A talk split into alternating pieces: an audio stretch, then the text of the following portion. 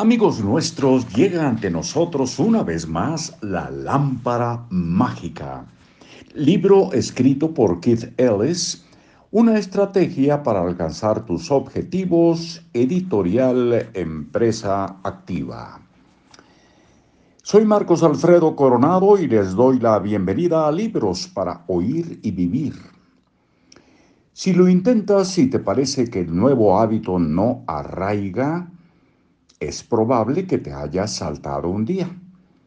Así no funcionará. Verás a cero y tendrás que volver a comenzar. No puedes saltarte ni un solo día. Si lo haces, tu impulso volverá a cero y tendrás que volver a comenzar. Es como detenerte cuando conduces el coche por una cuesta helada. Si intentas partir después de haberte detenido, no lo conseguirás.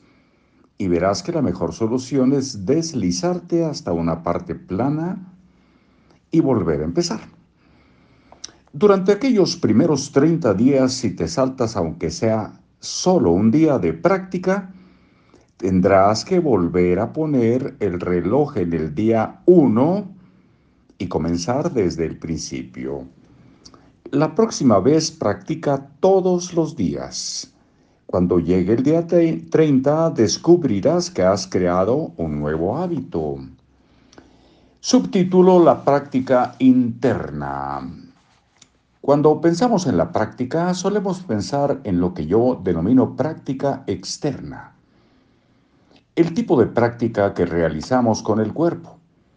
Pero hay un segundo tipo de práctica que es igualmente útil cuando se trata de cultivar un hábito nuevo y que resulta mucho más fácil de aplicar. Yo lo denomino práctica interna porque se realiza mentalmente. Tú mismo has llevado a cabo tu propia práctica interna desde que eras niño. ¿Recuerdas cuando tenías que dar una charla ante toda la clase y lo ensayabas una y otra vez mentalmente? ¿O cuando querías pedirle a alguien que saliera contigo y ensayabas palabra por palabra lo que ibas a decir y cómo ibas a decirlo? Si eras atleta es probable que te imaginaras a ti mismo como campeón si actuabas en una obra, te imaginabas interpretando tu papel intachablemente ante una sola abarrotada, una sala, perdón, ante una sala abarrotada. Si pertenecías a un grupo musical, te imaginabas tocando todas las notas correctamente. Todo esto son ejemplos de lo que los psicólogos llaman visualización es una palabra rebuscada para referirse a la práctica que realizas con tu mente en lugar de tu cuerpo.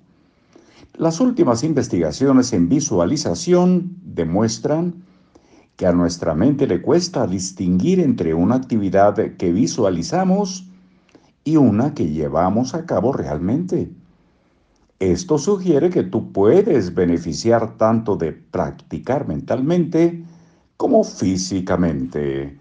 Hasta ahí por hoy y hasta muy, muy, muy pronto.